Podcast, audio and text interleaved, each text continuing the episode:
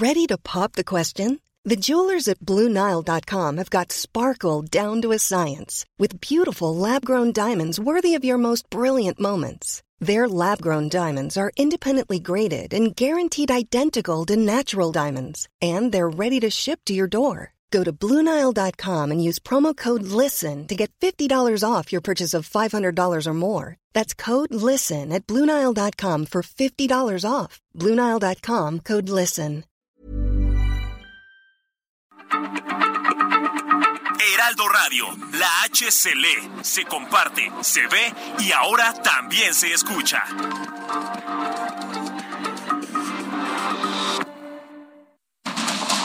Inicia.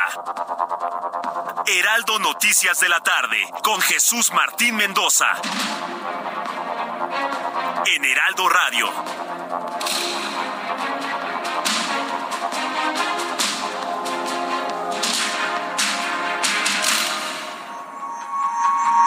Yeah.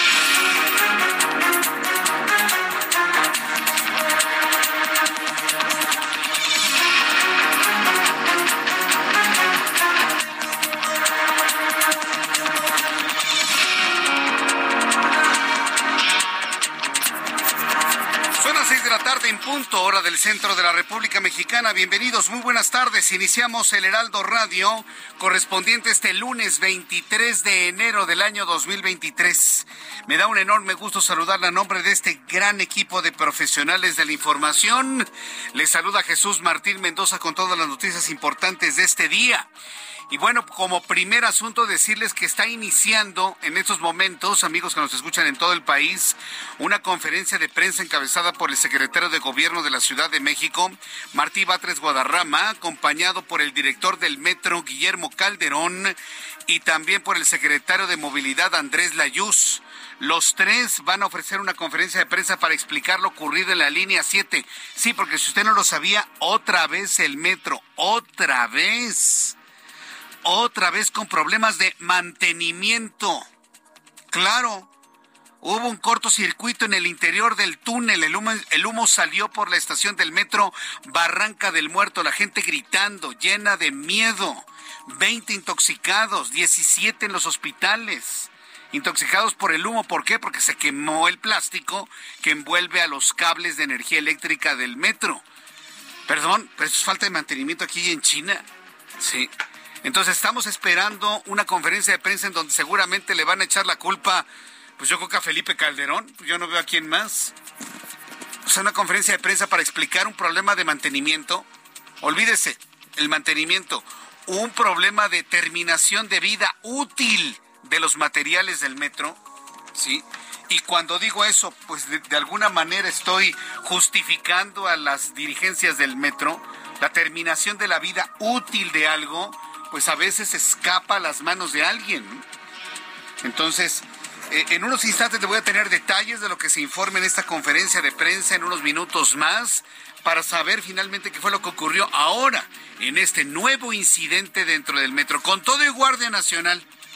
Ahí estaban los guardias nacionales ahí, eh, no sabían ni qué hacer, abrían las puertas y le decían a la gente por dónde salir. ¿Sabe quiénes fueron los que actuaron? No fue la Guardia Nacional, fue Lía Limón, la alcaldesa de Álvaro Obregón y Santiago Taboada, el alcalde de Benito Juárez, quienes llegaron con protección civil y ambulancias para poder auxiliar a los intoxicados en el metro hoy en la línea 7 en la estación Barranca del Muerto. Fueron ellos. Yo sí les voy a dar crédito a quienes enviaron toda su fuerza de gobierno, aunque no les correspondía, a las instalaciones de Barranca del Muerto. Bueno, más adelante voy a tener todos los detalles de esto que vuelve a marcar estas dudas sobre la falta de destino de recursos económicos para cambiar cables, para cambiar hules, para cambiar lo que se tenga que cambiar dentro del sistema de transporte colectivo Metro. Mientras tanto, me informo que en Estados Unidos, tras unas horas de inicio, tras unas horas del inicio del, del, juicio contra Genaro García Luna, medios de los Estados Unidos señalan que la defensa del exfuncionario mexicano afirma que los ex narcotraficantes llamados a testificar buscarán venganza contra García Luna en sus testimonios. Pues claro, y cuando hay la venganza de por medio, ¿qué puede haber? Pues mentiras y eso lo saben en Estados Unidos, tampoco crean que son unos novatos. bajo ninguna circunstancia. Pero bueno, hay que decirlo con toda claridad. Está empezando el juicio y bueno, pues ya advirtieron ahí en los Estados Unidos que los testigos, que no precisamente son las personas con mayor credibilidad o mayor honorabilidad, van a decir la verdad de lo que está ocurriendo. Más adelante le voy a tener todos los detalles aquí en el Heraldo Radio. En más de este resumen de noticias, el presidente mexicano informó que el fiscal general de la República, Alejandro Gertz Manero, está en México recuperándose de una intervención quirúrgica en la columna vertebral. Además, el mandatario aseguró que, de acuerdo con sus propios datos, el fiscal no tiene cáncer. Mire, si yo tengo que preguntarle a alguien si un paciente tiene cáncer o no, ¿a quién le pregunta? ¿Al presidente o a un médico? Ah, yo le pregunto al médico por muy presidente que sea, de cualquier parte del mundo. Si yo quiero saber el estado de salud de una persona, no le pregunto a un presidente, le pregunto a su médico de cabecera. Entonces, el presidente podrá decir misa sobre el estado de salud de Alejandro Hertz Manero. Tendrá que ser en su momento su médico de cabecera quien, en función de lo que determine su paciente, informe si tiene o no tiene cáncer. Entonces, bueno, pues yo le voy a tener todos los detalles de esto más adelante aquí en el Ardo Radio. Es noticia importante por toda la información que se manejó durante el fin de semana. El fiscal general de la República se encuentra en México, está con su familia, está con sus hijas, está en su casa en México. Y cualquier otra información que se difundió durante el fin de semana fue una información fake. También informo que Enrique Graue Viger, rector de la Universidad Nacional Autónoma de México, aseguró que durante el proceso para emitir una resolución sobre el caso de Yasmín Esquivel, la alumna, la señora Esquivel, la todavía ministra, que no debería ser ministra, podrá presentar alegatos y defenderse ante las acusaciones de plagio. Así le informó el rector Graue durante la recepción de su doctorado honoris causa que le entregó la Universidad Autónoma de Chihuahua. Le informó que la Embajada de los Estados Unidos emitió una alerta de viaje en Cancún o para Cancún o para quienes viajen a Cancún. La Embajada de Estados Unidos ha emitido alerta para quienes desean ir a Cancún por las agresiones por parte de la mafia de taxistas en Cancún contra los conductores de Uber esta tarde, taxistas se manifestaron en contra de las operaciones de Uber en la zona hotelera afectando la movilidad de turistas. Bloquearon completamente toda la zona turística de Cancún. No querían que entrara un solo Uber. Eso están haciendo los taxistas y, le voy a decir una cosa, ¿eh? ni la presidenta municipal ni la gobernadora han dicho nada. Perdón. Han hecho cosas muy interesantes. Y yo le presenté información aquí de Cancún y de Quintana Roo, aquí en el Heraldo, en Fitur. Pero también debo reconocer que no han dicho una sola palabra sobre lo que están haciendo estas mafias de taxistas en Cancún. Así que bueno, pues le voy a tener todos los detalles más adelante aquí en el Heraldo Radio. Mientras tanto, el gobernador de Oaxaca, Salomón Jara, aseguró este lunes que el presunto agresor de la saxofonista María Elena Ríos continuará en prisión. A ver, gobernador, eso no es algo que le competa a usted. Eso le compete al Poder Judicial. Sin embargo, eso prometió. En su cuenta de Twitter dijo que la sentencia no cumplió con el requisito de tomar en cuenta la perspectiva de género y los derechos de la víctima, por lo que afirmó que permanecerá privado de su libertad en el penal en donde actualmente está purgando su pena. Más adelante le tendré todos los detalles de ello. No lo han sacado todavía, ¿eh? Pero pues el gobernador se ha comprometido, por supuesto, por imagen, por convencimiento personal, pero por imagen, mantener al agresor de María Elena, la saxofonista, detrás de las rejas. Autoridades de la alcaldía Álvaro Obregón indicaron que la humareda dentro de la estación Barranca del Muerto de la línea 7 fue generada por una explosión debido a un cortocircuito en el último vagón del convoy, dejando un total de 24 intoxicados, de los cuales 18 requirieron hospitalización, pero ya fueron dados de alta. Las redes sociales del metro confirman ya la reanudación del servicio de la línea 7. Mire, aquí no le voy a hacer como en algunos programas en donde dicen, ay, la línea 7 ya está funcionando. No, un momento. Le vamos a explicar qué fue lo que pasó en el metro. Y le voy a tener la versión tanto de Guillermo Calderón, director del metro, como de Lía Limón, que fue la primera alcaldesa que llegó con equipos de seguridad y de ayuda médica a poder apoyar a los intoxicados en el metro. investigaron ellos primero y determinaron que hubo un cortocircuito en uno de los vagones, en el último, lo que provocó un incendio y el consecuente humo en la estación Barranca del Muerto. Familiares de Leopoldo Roberto García Peláez Benítez, mejor conocido como Polo Polo, fíjese, ni siquiera se llamaba Leopoldo, se llamaba Roberto García Peláez, mejor conocido como Polo Polo, informaron que Polo Polo murió el día de hoy debido a un paro cardíaco. Además, su hijo reveló que Polo Polo padecía demencia vascular, padecimiento que impedía el flujo sanguíneo al cerebro, ocasionado problemas de memoria y de conducta. Durante mucho tiempo se especuló que el comediante mexicano Polo Polo padecía una enfermedad parecida al Alzheimer. No era Alzheimer como tal, pero parecida al Alzheimer. Eh, entonces, pues bueno, pues hoy fallece Polo Polo, uno de los comediantes, debo decirle, más talentosos que México ha visto. Y bueno, pues terminó sin trabajo, en el olvido, no siendo quien era, quienes conocimos a, a, Polo Polo, pero no como comediante, sino como como una persona común y corriente nos sorprendía ver su estado de ánimo a veces completamente taciturno, alejado, sin sonreír. Fíjese cómo es la vida, ¿eh? Yo conocí a este señor completamente alejado de lo que eran las alegrías, las sonrisas, las carcajadas que provocaba en sus shows cuando era un verdadero crack del humorismo mexicano a principios de la década de los noventas. Descanse en paz, Polo Polo. Y le informo que este lunes la Embajada de Estados Unidos emitió una alerta de viaje a Cancún tras las agresiones por parte de taxistas a los usuarios y conductores de Uber. Así que bueno, más adelante le voy a tener todos los detalles de esto aquí en el Heraldo Radio. Aquí hemos terminado nuestro programa de noticias. Son las, eh, nuestro resumen de noticias son las seis de la tarde con once minutos, hora del centro de la República Mexicana. Le invito para que nos sintonice a través de Twitter, arroba Jesús Martín MX, a través de YouTube en el canal Jesús Martín MX. Y vamos a entrar de lleno con toda la información importante del día de hoy. Nos centramos en Cancún, Quintana Roo en donde durante todo este fin de semana estuvimos viendo a través de las redes sociales diversas denuncias de turistas que se quejaban de la forma violenta que los taxistas de Cancún los bajaban de su transporte que habían contratado, sus Ubers. Les argumentaban que era transporte ilegal, que no tendrían que transportarse ahí, pero cayendo en situaciones de agresión que afectó a niños, a mujeres, a adultos de toda índole y turistas de toda parte, de cualquier parte del mundo.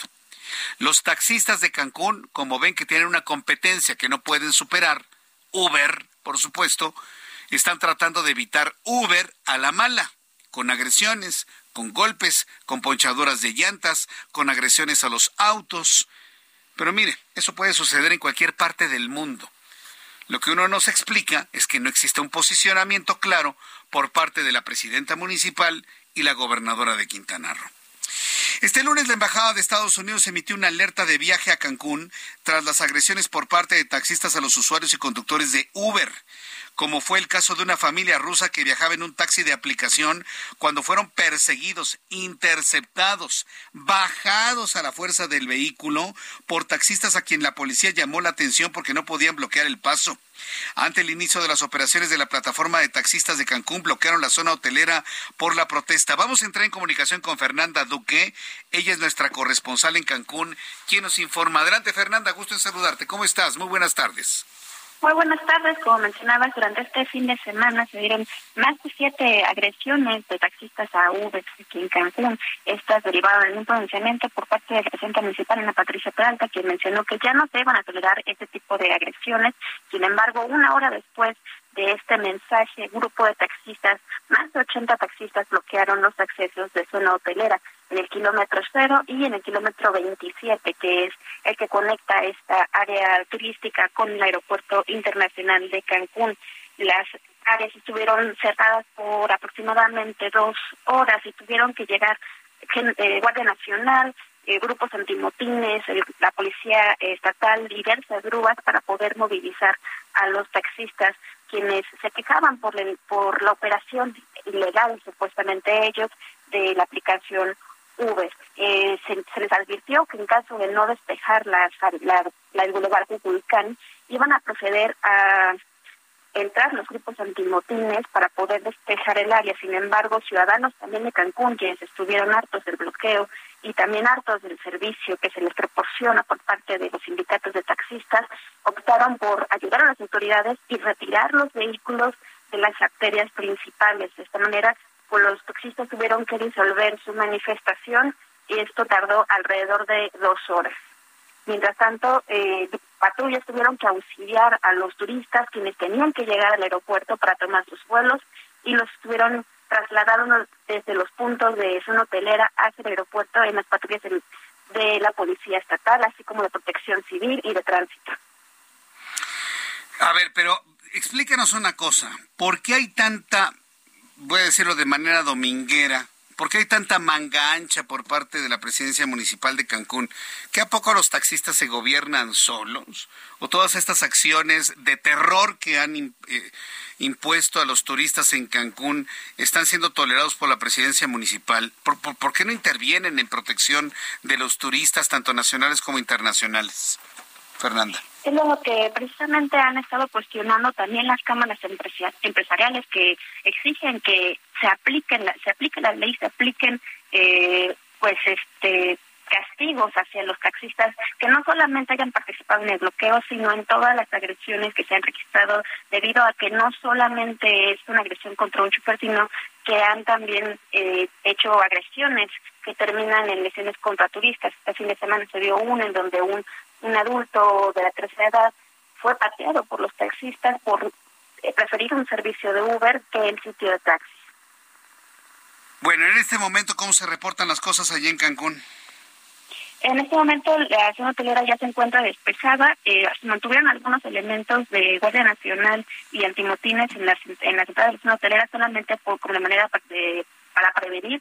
Sin embargo, hasta el momento eh, sigue la, fluido el, el tránsito en la zona hotelera. Bien, a ver, si yo te preguntara, en este momento me voy a Cancún y si me desplazo por Uber, porque así es mi decisión como turista, ¿qué me va a pasar? ¿Me van a bajar a golpes del Uber y me van a obligar a subirme a un taxi de ellos? Correría ese riesgo así de que te bajaran, de que, hubiera una agresión. En caso de detectarlos, eh, se, lo que hacen los taxistas es bajar a los a los a los este, a las personas que eligen transportarse en Uber y lo suban prácticamente a la fuerza a los taxis solamente para que no siga el servicio de esta aplicación. Sin embargo, pues los turistas espantados están en medio de esta confusión y terminan en, pues obviamente, en malas calificaciones al transporte en general de Cancún. Bueno, pues este, la verdad me sorprende mucho, mucho lo que está sucediendo en Cancún, sobre todo que la autoridad no esté dejando de alguna manera pues eh, decidir, ¿no? A las personas que se encuentran eh, eh, en, Cancún, Fernanda. Sí, de hecho, hasta hoy fue cuando el Instituto de Movilidad dijo que ya había tomado cartas en el asunto, solamente con los taxistas que participaron en el bloqueo, que ya habían anotado tanto las placas como los números económicos de las unidades para poder realizar las sanciones correspondientes y quitar las concesiones a quienes hayan participado en estos tipos de en este tipo de hechos. Bueno, correcto. Pues muchas gracias por la información, Fernanda. Buenas tardes. Hasta luego, que te vaya muy bien. Muy buenas tardes. Nuestra compañera Fernanda Duque es nuestra corresponsal en Cancún, Quintana Roo. Fíjese nada más. Imagínense que usted es un turista de Dinamarca, el país que le encanta al presidente mexicano. Viene a México porque quiere conocer México. Si usted le pregunta al extranjero, ¿conoces México? Sí, Cancún. No se queda. Pues Cancún no es México, ¿no? no solo es México. Muchos turistas dicen, sí, conozco México, he ido a Cancún. No, Cancún no es México, Cancún es mucho más, por supuesto. Pero mire, mucha gente piensa que Cancún es México, nada más México. Si la importancia de este destino turístico está así, y luego usted llega, baja del avión, se sube un Uber y le llega una horda de violentos a bajarlo por la fuerza, argumentándole en un pésimo inglés o en un pochado inglés, que el, que el vehículo es ilegal y usted dice, pero yo ya la pagué y en mi país Uber es legal, porque aquí va a ser ilegal? Si es una aplicación mundial y luego lo obligan a subirse a un taxi todo mugroso y maloliente. Repito, mugroso y maloliente. Sí, porque el chofer se anda gaseando seguramente dentro del taxi. Es la verdad, perdón que sea tan escatológico, pero es la verdad. ¿Cómo por qué? ¿Por, qué tenemos que hacer eso con el turismo nacional e internacional? Pero eso no me preocupa. Las mafias pueden hacer lo que les guste y venga en gana. ¿Por qué hay esa complacencia por parte de las autoridades políticas y gubernamentales de Cancún y de Quintana Roo? Esa es la pregunta. ¿En la omisión apoyan a las mafias de taxistas? No creo que sea algo que hable bien precisamente de esto. la presencia de Cancún y de, y de, Quintana Roo fue extraordinaria en la FITUR de, de, de Madrid, España. Se convirtieron en noticia mundial. Cancún, Quintana Roo, sus destinos, los mayas, zonas arqueológicas, maravilloso. Lo poquito del tren maya que les llegue, porque está, está suspendida la construcción del tramo 5, pero lo poquito del tren maya, lo que usted guste y mande. Y de repente cuando uno voltea a ver lo que sucede en México, están dejando ser y hacer a estas mafias de taxistas. No se entiende, ¿eh? sinceramente no se entiende. Estaremos revisando este asunto con detalle durante los próximos eh, días a lo largo de toda esta semana aquí en el Heraldo Radio. Bien, son las seis de la tarde con 21 minutos hora del centro de la República Mexicana. Vamos al tema central del día de hoy. Mire, usted no está para saberlo ni yo para contarlo. ¿Sabe quién iba en el metro de la línea 7 a punto de llegar a Barranca del Muerto y la tuvieron que desalojar en medio del miedo, del susto, del llanto de mujeres y demás, de que algo pasaba en el metro? Ahora con este nuevo incidente o nueva incidencia en el metro, ¿sabe quién iba ahí? Iba mi hermana, la hermana de Jesús Martín Mendoza. Entonces, lo digo porque para que luego no me vengan a decirme que no fue cierto. Lo de la línea 7 es completamente real y tengo un testigo directo, mi hermana que estuvo ahí. Sí, porque aunque no lo crea, nosotros nos movemos también a veces en metro y mi hermana más que yo. Ahí estuvo. La sacaron, le dieron videos, le preguntó a la gente. ¿Y sabe lo que le dijeron los de chalequito naranja? Que no podían decir nada. Nada que porque los iban a correr. Eso me dijo mi hermana en el teléfono. Oye, hermana, ¿cómo estás? ¿Qué pasó? No, pues nos desalojaron, mucho humo en el metro, ya no puede llegar a mi trabajo. Digo, tú, tranquila, no te preocupes. Si realmente tu jefe habrá de entender y ya me estuvo platicando todo y no, bueno. Todo lo que se ha descrito en redes sociales es completamente real. Entonces, además, si alguien pretendía hacer menos el asunto, no lo van a poder hacer porque iba mi hermana en el metro. Insisto, no están ustedes para saberlo ni yo para contarlo, pero lo cuento para que luego no nos vengan con que no es cierto. Tengo un testigo de primera mano que lo vio todo. No puede ser. No puede ser. Entrevisto a Guillermo Calderón en televisión, muy dispuesto Guillermo Calderón. Yo siempre le he reconocido que es un gran director de sistemas de transportes, pero se le escapa de las manos todos los años de, olvido, que, de mantenimiento que ha tenido el metro. O sea, Guillermo Calderón el solo no va a poder corregir todas las omisiones que se cometieron durante décadas. Está haciendo lo que puede. Y si alguien me dice, ¿qué? ¿Estás defendiendo a Guillermo Calderón? Sí, sí lo defiendo porque hizo un extraordinario trabajo en transportes eléctricos y en el trolebús. Pero el metro se le está escapando de las manos porque termina la vida útil de un material aquí, de un material acá, de otro material acá, de otro material acá. Le pregunté de manera concreta, oiga, don Guillermo, ¿estamos ante un sabotaje? ¿Un hecho eh, eh, no usual o inusual, como ellos dijeron, o un problema de mantenimiento? ¿Sabe lo que me dijo? No me voy a pronunciar. Voy a dejar que sea la Fiscalía de Justicia quien determine qué pasó. Qué difícil para un hombre como él, ¿eh? tener que estar haciendo y declarando este tipo de cosas en contra inclusive de su propia credibilidad.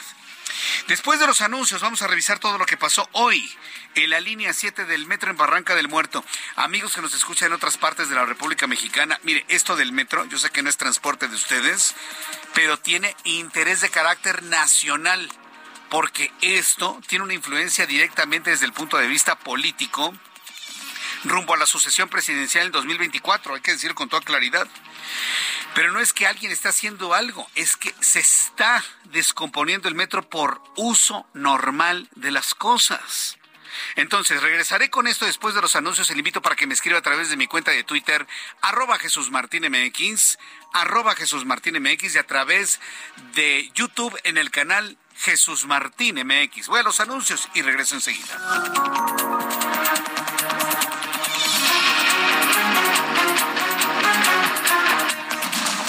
Escucha las noticias de la tarde con Jesús Martín Mendoza. Regresamos.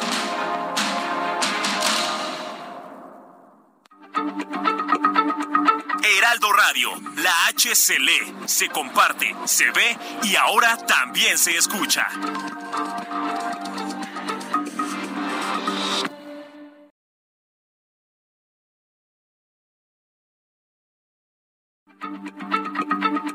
Heraldo Radio, la H se lee, se comparte, se ve y ahora también se escucha.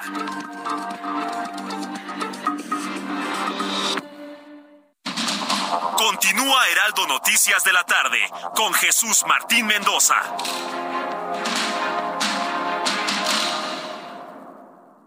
Arranca con Dodge el año y estrena un Dodge Journey, el SUV perfecto para disfrutar en familia. Llévatelo en enero con precio desde 592,900 pesos o tasa desde 7.99%. Dodge Journey, a new journey to the future. Visita tu distribuidor Dodge. Vigencia el 31 de enero de 2023. CAT 29.9%. Consulta dodge.com.mx.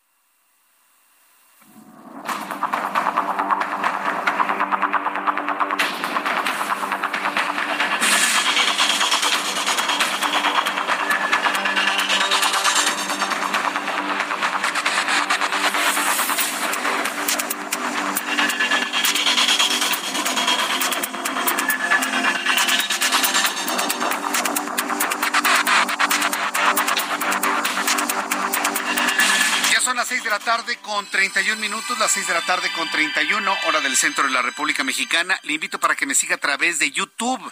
Estoy en el canal Jesús Martín MX, Jesús Martín MX en YouTube canal Jesús Martín MX y ahí tenemos un chat en vivo para que usted me escriba sus comentarios, sus opiniones sobre este y otros asuntos. Y bueno, pues me han llegado muchos comentarios en torno al metro. Y pues sí, a mí la verdad debo decirles que sí me preocupé mucho en un principio cuando supe que mi hermana andaba precisamente en esa línea.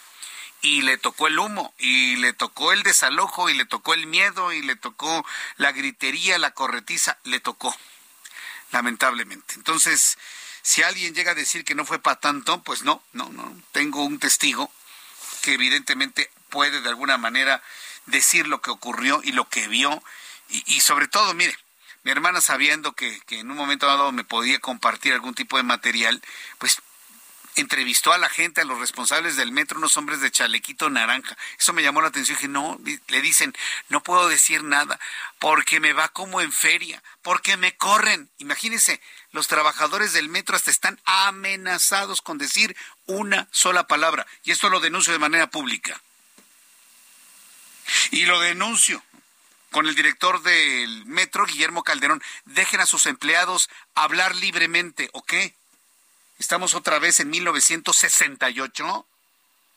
Regresamos a 1968, en donde cuidadito y alguien diga o haga algo, porque entonces le cae la milicia. No, señores, no puede ser así.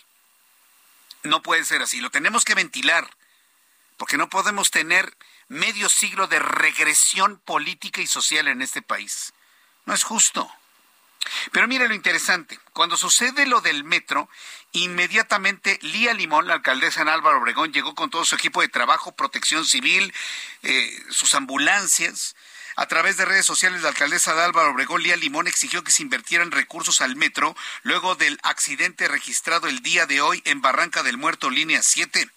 Frente a la entrada de la estación, la alcaldesa recordó los incidentes registrados recientemente en varias estaciones del metro y así lo comentó la alcaldesa Lía Limón en Álvaro Obregón.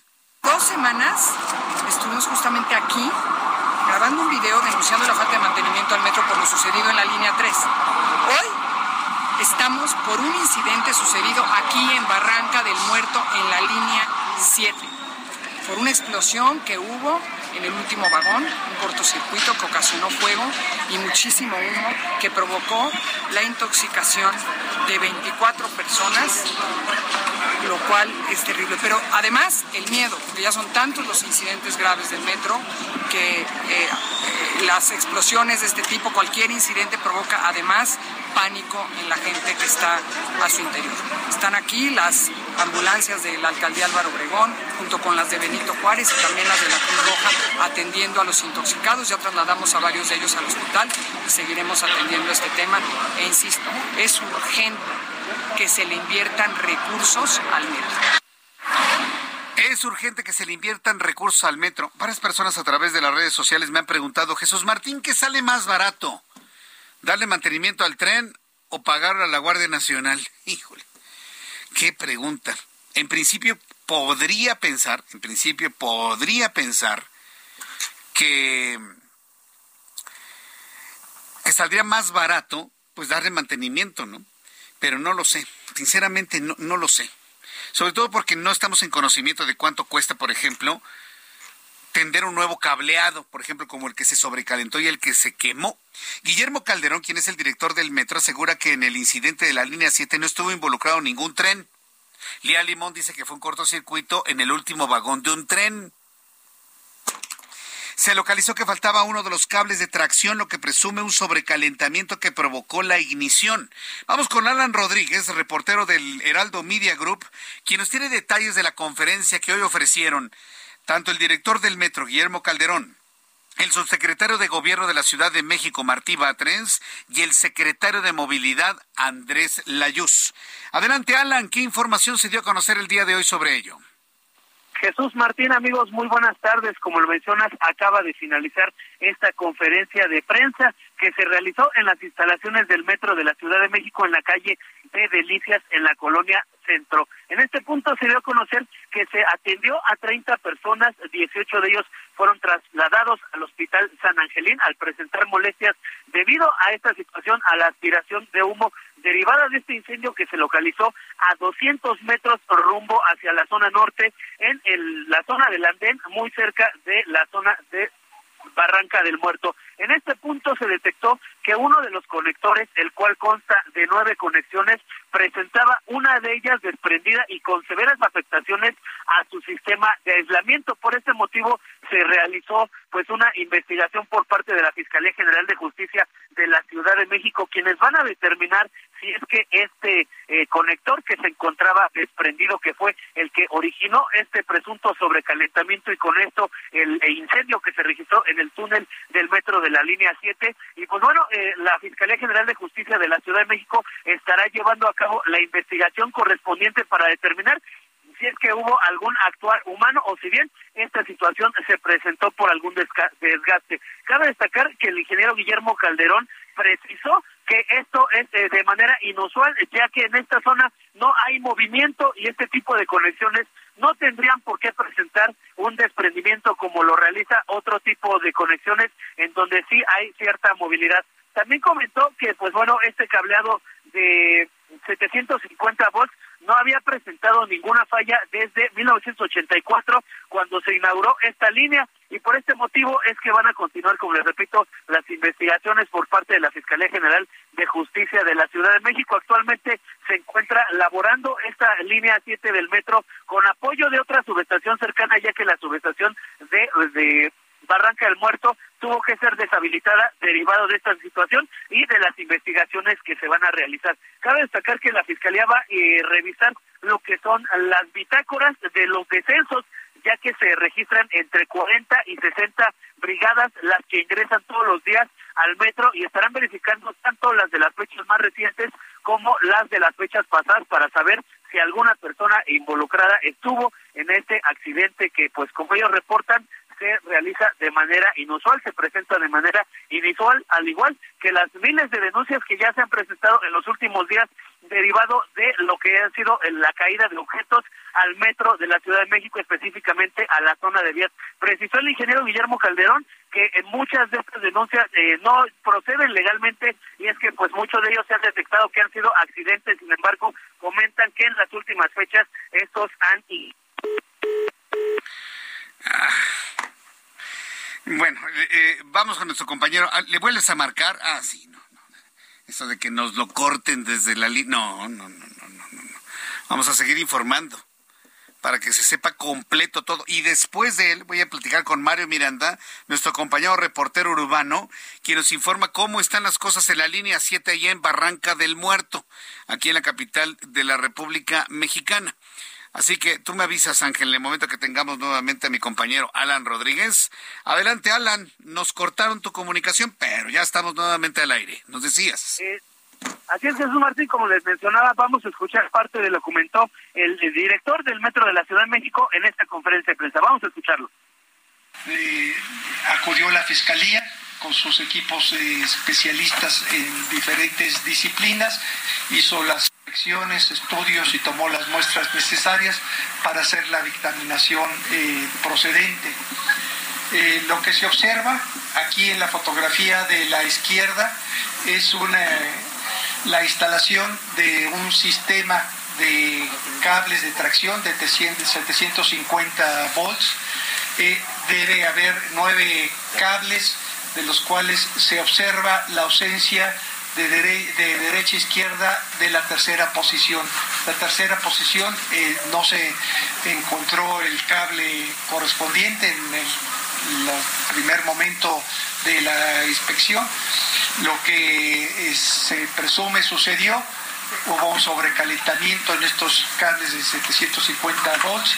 Ese sobrecalentamiento produjo la ignición del aislante de plástico que se propagó a los otros eh, ocho cables.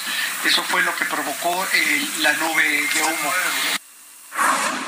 Martín, como lo informa el director del Metro de la Ciudad de México, prácticamente se trató del el incendio únicamente del aislante de este componente que se encontraba desprendido y pues bueno, esto no involucra ningún vagón del tren como se ha reportado a través de algunas redes sociales. Es lo que informó en esta conferencia de prensa y únicamente eh, comentarles eh, que se encuentran activamente en estos momentos seis investigaciones por parte de la Fiscalía General de Justicia de la Ciudad de México en contra de personas que presuntamente han atentado en contra de las vías de comunicación en estos incidentes, como ya lo conocemos, el ocurrido hace unas semanas eh, con la señora Viviana, a quien presuntamente se había sorprendido arrojando unas aspas hacia el metro de la Ciudad de México. Y la Fiscalía General de Justicia de la Ciudad de México ya determinó que no hay causa suficiente para continuar con esta averiguación. Es el reporte que tenemos. Por supuesto, pues no tuvo nada que ver, pero ay, es buscarle eso a las lagartijas.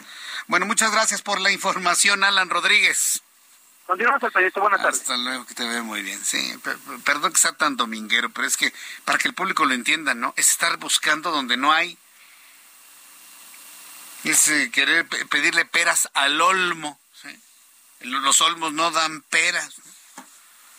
Es que querer buscar algo donde no lo hay. Ya sabe, ¿no? El de las lagartijas. Ándeles. Exacto, sí. Eh, ok, ok, perfecto. Bien, pues eh, vamos con mi compañero Mario Miranda, reportero vial del Heraldo Media Group. Reanudan operaciones en la línea 7 del metro. ¿Cómo van las cosas ahí en Barranca del Muerto, Mario? ¿Qué tal, Jesús Martín? Buenas tardes. Te informo que este lunes 23 de enero se registró de nueva cuenta un incidente en las instalaciones del sistema de transporte colectivo Metro. En esta ocasión fue en la estación Barranca del Muerto de la línea 7. El incidente ocurrió alrededor de las 10.50 de la mañana debido a un cortocircuito en los cables de alta tensión, lo que ocasionó un fuerte explosión y eso derivó en un conato de incendio del cual salía bastante humo, provocando la intoxicación de varias personas. Al lugar arribaron equipos de emergencia y paramédicos quienes atendieron a 30 personas cuales 18 fueron trasladadas al Hospital San Angelín. Ya para esta hora las 18 personas fueron dadas de alta. Te comento que el servicio del metro fue suspendido por alrededor de cuatro horas de la estación del metro San Pedro de los Pinos a lo que es el metro Barranca del Muerto. Por tal motivo, la Secretaría de Movilidad apoyó con los camiones RTP a los usuarios que resultaron afectados trasladándolos del metro Barranca del Muerto a Tacubaya. Te comento que finalmente, minutos antes de las 3 de la tarde, se restableció el servicio de todas las estaciones de la línea 7 del metro, de lo que es en la estación Barranca Muerto al Rosario. Informo que también que las autoridades del metro y el gobierno de la Ciudad de México mencionaron que el incidente se debió a una situación atípica en los cables de alta tensión Ciudad de México quien se cargue de realizar las investigaciones correspondientes. Jesús Martín, ya como ver, ahorita en estos momentos ya la situación ya se normalizó, ya los usuarios de esta línea 7 ya están utilizando el servicio de transporte colectivo metro normal. Bueno, esto es muy importante, Mario Miranda, porque estamos en la hora pico, estamos en la salida de todos los trabajadores oficinistas que van rumbo a sus casas. ¿Cómo va la entrada a las estaciones del metro en esta estación Barranca del Muerto, Mario? Sí, Jesús, como bien lo menciona, ya poco a poco empieza a aumentar la afluencia de personas, ya es la hora de que muchas personas salen de, trabajar y entonces ya o vienen de trabajo y ya, ya se empieza a cargar más la, la gente en esta estación y también mencionaste lo que habíamos comentado en ocasiones anteriores que las escaleras del metro siguen sin funcionar. Correcto, bueno, muchas gracias por la información. Seguimos pendientes, Martín, buenas tardes. Seguimos atentos, muy buenas tardes. Bueno, ya son las seis de la tarde con 45 minutos, hora del centro de la República Mexicana. Bueno, pues asunto terminado. ¿Qué pasó en el metro? Me están diciendo algunas personas del público que escucharon que Guillermo Calderón dijo que otra vez, que un sabotaje. Ni él mismo lo puede asegurar. Ni él mismo lo puede asegurar. Yo se lo he comentado aquí. Y con base en personas que yo he conocido que le dan mantenimiento a maquinarias muy, muy delicadas, sofisticadas y donde se pone en riesgo la vida humana, todos los elementos tienen una vida útil. Todos todos. Y si hablamos del metro, vida útil tiene la llanta, tiene el valero, tiene la vía, tiene el cable, tiene eh, el hule, la goma, lo que usted guste y mande, lo que usted me diga, todo tiene una vida útil. Mil horas, diez mil horas, quince mil horas, veinte mil horas. Si no se tiene una bitácora de, a ver, estos cables tenían vida de diez mil horas, llevan ocho mil, ¿es tiempo de cambiarlas? Si no lo hacen en esa lógica, olvídese, todo está llegando al final de su vida útil. Esto que le estoy diciendo es otra forma muy diferente, más inteligente, si usted quiere verlo de esa manera, de hablarle de la falta de mantenimiento. ¿Qué es un mantenimiento? Sustituir las partes fundamentales antes de que terminen su vida útil. Todo tiene vida útil. Todo. Todo, hasta nosotros, los seres humanos se nos acaba la vida útil en algún momento, algunos a los 90 años, otros a los 50, otros a los 72, otros a los 68, otros a los 85. Todos tenemos vida útil y las cosas se desgastan. Se desgastan por obvias razones.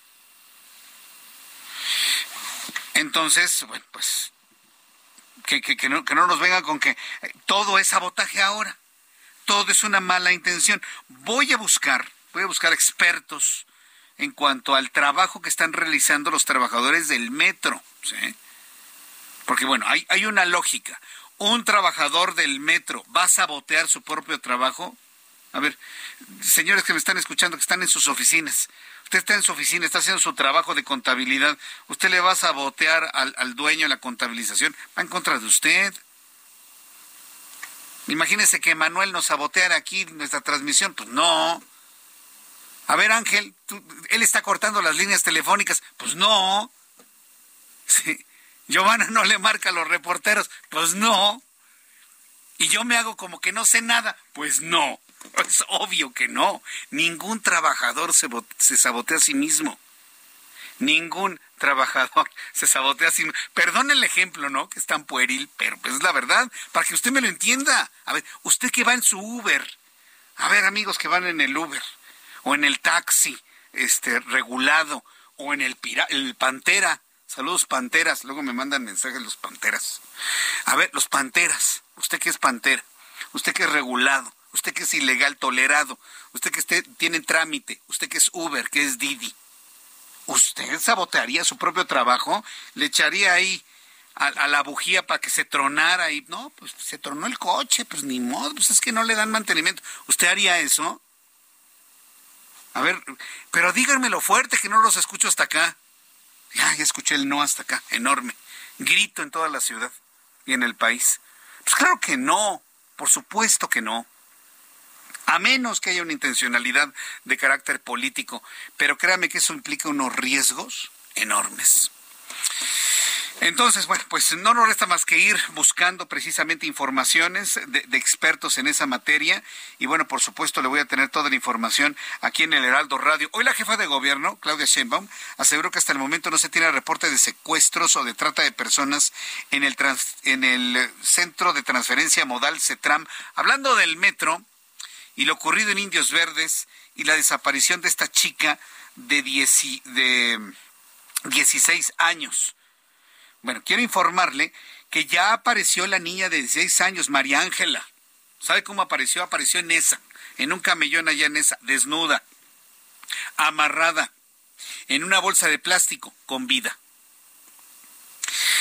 El asunto está rarísimo. Mire, yo no pertenezco a la Fiscalía de Justicia de la Ciudad de México, pero sin ser perito, para mí está rarísimo. Y si para uno está raro, seguro para doña Ernestina está más que raro el asunto. ¿eh? y evidentemente están compartiendo información Fiscalía Capitalina con Fiscalía de la Ciudad de México para entender qué fue lo que ocurrió. Yo no descarto el novio, yo no descarto el tío, la abuela, el tío, el factor familiar. Pero bueno, esperemos a que eso, a que eso suceda en su momento. Más adelante le voy a tener las declaraciones de Claudia Sheinbaum, jefa de gobierno de la Ciudad de México, sobre ese tema. Otro asunto, cuando faltan 10 minutos para que sean las 7, el juicio del siglo a mí me parece muy pretencioso llamarlo el juicio del siglo, el juicio en contra de Genaro García Luna. ¿Qué va a pasar si lo declaran inocente? ¿Qué van a hacer los morenistas? ¿Se van a ir a bloquear Washington? ¿Qué van a hacer? Esta mañana iniciaron los alegatos del juicio que se lleva a cabo en Nueva York, Estados Unidos, en contra del exfuncionario mexicano Genaro García Luna, donde su defensa acusó que los ex narcotraficantes que testificarán buscarán vengarse de él a ver, señores, si ustedes saben que los testigos están más movidos por la venganza que por la justicia, ¿van a ser válidos sus alegatos, sus declaraciones? Yo creo que por principio de cuenta eso no es válido, ¿no? ¿O usted permitiría a un testigo más movido por la venganza que por la justicia? Aquí, entra el factor emocional, sin duda alguna. Bueno, pues han reconocido eso, ¿no? Que buscan vengarse de él. Keegan Hamilton, especialista en cubrir historias sobre el narcotráfico, aseguró que hoy en la primera jornada del juicio el abogado defensor César de Castro advirtió que dichas personas no cuentan con pruebas suficientes para inculpar al señalado y van a testificar en contra al no haber obtenido los beneficios por los que supuestamente pagaron. Se espera que 70 personas testifiquen en contra de García Luna, entre ellas narcotraficantes detenidos en los Estados Unidos, que a cambio de sus dichos van a recibir beneficios procesales.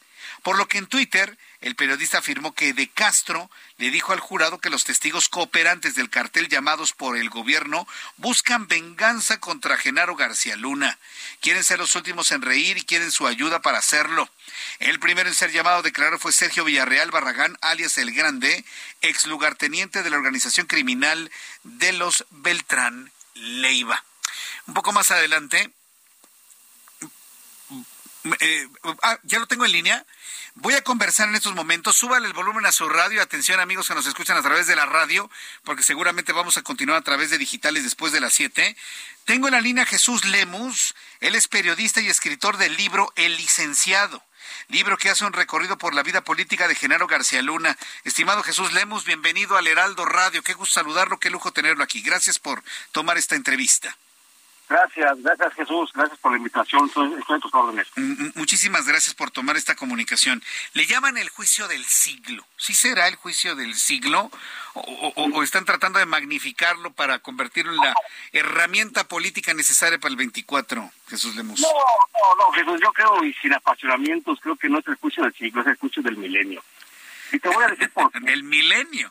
Muy bien, ¿por qué? El juicio del milenio, y te voy a decir por qué porque en el banquillo de los acusados en realidad no nada más está sentado Gerardo García Luna teniendo que responder por lo por su relación con el narcotráfico. Está sentado todo un régimen de gobierno, está sentado todo un régimen, eh, digo, no que pro cuatro t ni mucho menos, te lo digo desde el punto de vista únicamente criminológico. Está sentado un régimen de cómo se coludió el narcotráfico en el pasado, por lo menos los gobiernos de Vicente Fox, Felipe Calderón y hasta Enrique Peña Nieto. Eso es, eso es lo que está sentado en el banquillo de los acusados. Y la sentencia, Genaro García Luna, pero el que realmente será señalado por esa relación va a ser todo un régimen de gobierno. Entonces, temor a equivocarme, que es el juicio del, milenio. Del milenio. Pero entonces hay que ser sinceros. Genaro García Luna es nada más un instrumento. Lo que muchos quieren ver es sucumbir a los gobiernos emanados del PAN, a Vicente Fox y a, Felipe Calderón Hinojosa. ¿Ese es el objetivo político de todo esto entonces? Sí, no, no, claro que sí. Pero si instrumento lo tomas tú por la punta del iceberg, sin duda alguna es. Sin duda alguna, no me queda duda de que Genaro García Luna es la punta del iceberg. Terminó en los pasados gobiernos y que hoy nada más la conocemos en la persona de él pero habría que ver a los generales secretarios de la Defensa Nacional, a los almirantes secretarios de la, de la Marina, a los secretarios de Gobernación, a los jueces presentes de la República, habría que verlos en su contexto y no es un deseo, no es un deseo, mi querido Tocayo.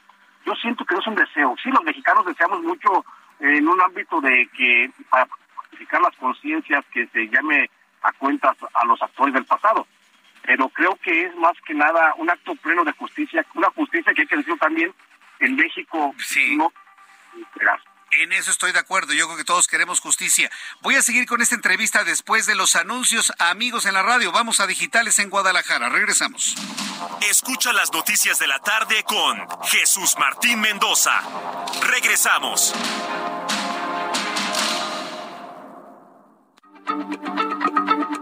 Heraldo Radio, la H se lee, se comparte, se ve y ahora también se escucha.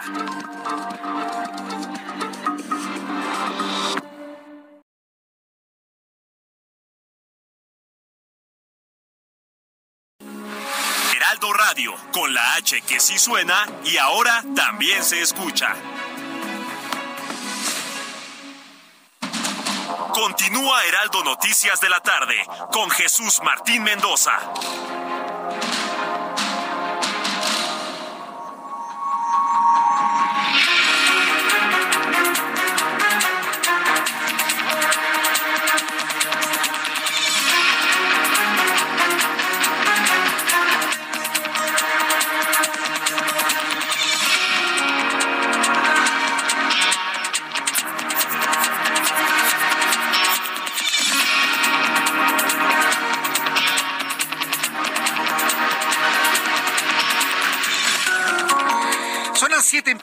Las 19 horas en punto hora del centro de la República Mexicana. Escucha usted el Heraldo Radio. Yo soy Jesús Martín Mendoza. Saludos a nuestros amigos que nos sintonizan a partir de este momento en la República Mexicana, en los Estados Unidos, y a nuestros amigos, amigos en Guadalajara, que ahora ya estamos listos en digitales, a través de la página, a través de nuestra aplicación, a través de YouTube. Gracias por estar con nosotros aquí en el Heraldo Radio. Sigo conversando con Jesús Lemos, periodista y escritor del libro El Licenciado, que hace un recorrido por la vida política de Genaro García Luna, y estamos hablando sobre este juicio que nos acaba de decir que no va a ser el juicio del siglo, hombre, es el juicio del milenio tomando en cuenta todas las implicaciones que tienen con un, no nada más con uno, sino al menos con tres gobiernos completos en la República Mexicana.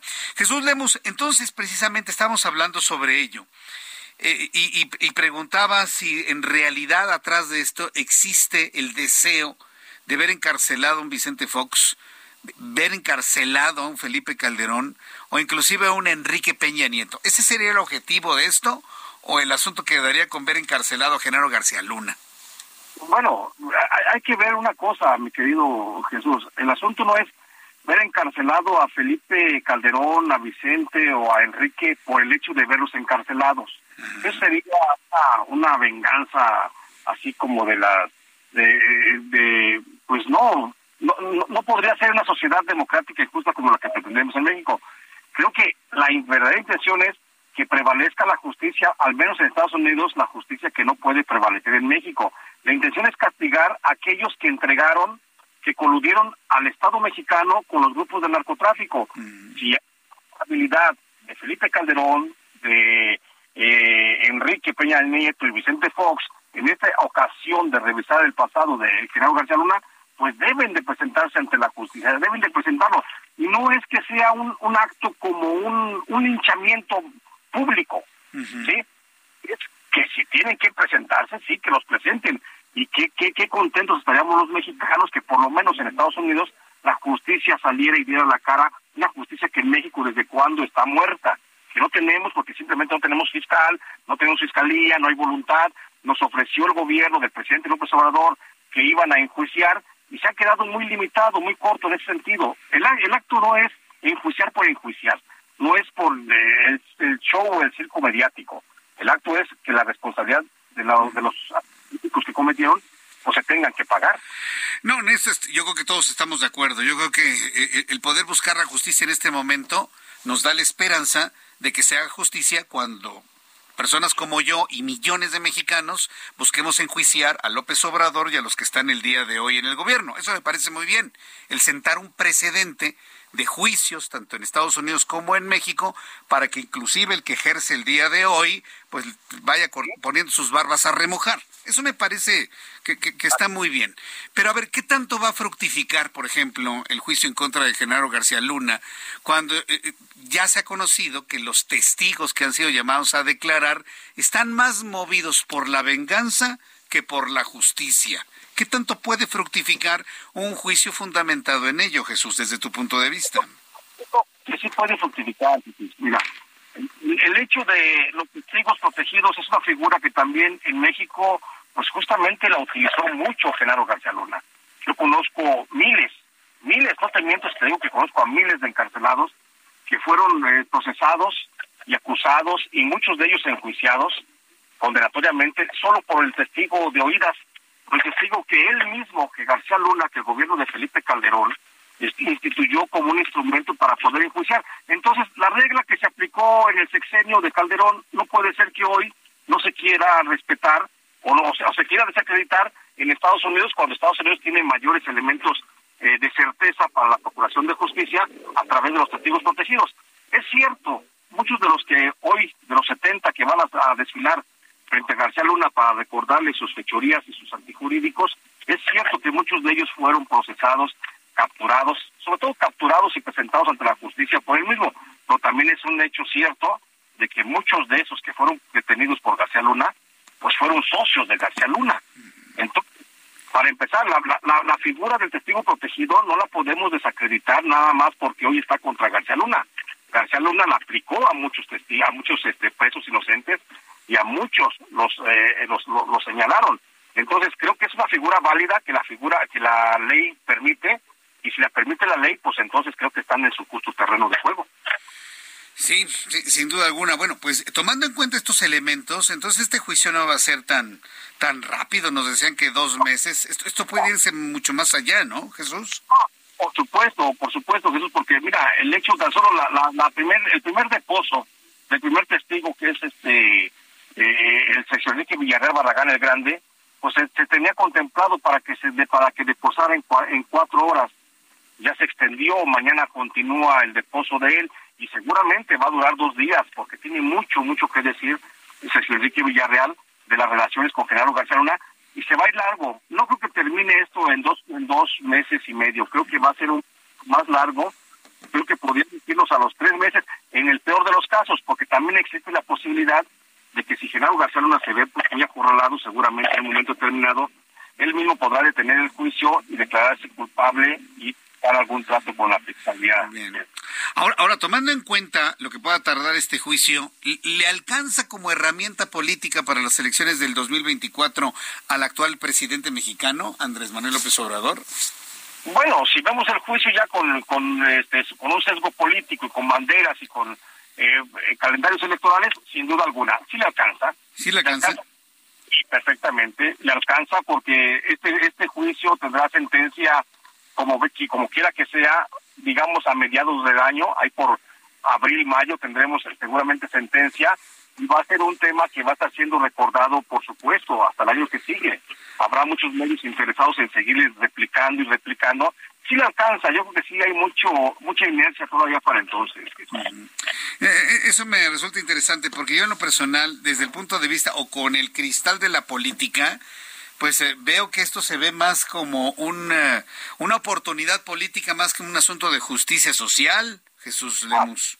Ah, sí, no, por supuesto, si lo vemos ya con el cariz de partidos, que si Morena, que si aquello, en la administración prácticamente de los hechos mediáticos, se alcanza, perfectamente y créeme que esto, García Luna eh, sea cual sea el resultado, va a ser, por supuesto, menciones a quien se mencione en el juicio, por supuesto que va a ser bandera política para el próximo candidato o candidata de Morena. Sí, no, no, no tengo la menor duda de que eso va. Vaya, es el único valor que yo le veo que tiene para Morena el presidente y el proceso de sucesión en, en 2024, Jesús. Yo pienso que sí, sí, estoy de acuerdo contigo, Jesús. Sí va a ser un, un, este, un valor muy importante, pero yo también pienso que no es el único, Jesús. Yo pienso que también sí puede aportar este juicio y puede por lo menos eh, tranquilizar esos esas voces que en México claman justicia, las puede tranquilizar y podría tranquilizarlas más, más que mencionan los nombres de algún experto.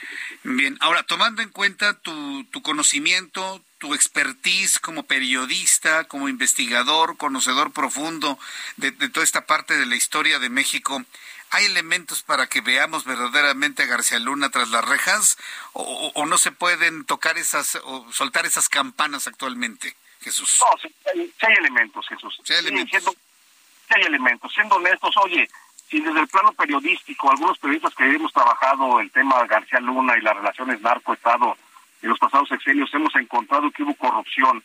Periodistas, te hablo de periodistas de a pie, que hemos encontrado esos nexos, esas relaciones, esa complicidad ¿qué no tendrá la DEA con toda la tecnología y los recursos del mundo para llevar a cabo esta investigación?